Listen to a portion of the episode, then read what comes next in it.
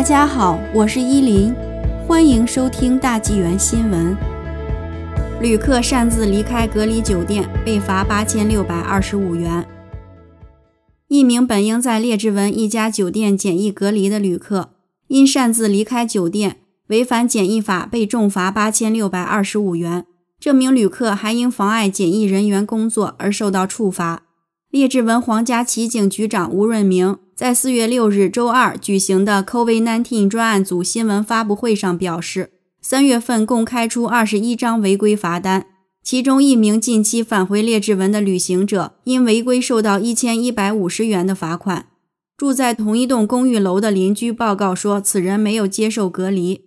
警方还对一户违规聚会的人家开出罚单，当时有九名醉酒和好斗的人举行派对。主人被处以两千三百元的罚款，另外八人分别被开出两百三十元的罚单。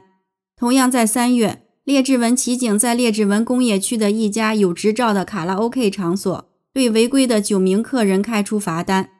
吴润明还表示，列治文骑警的一名警官和就职市府的警方行政人员近日确诊，已暂停工作，进行自我隔离检疫。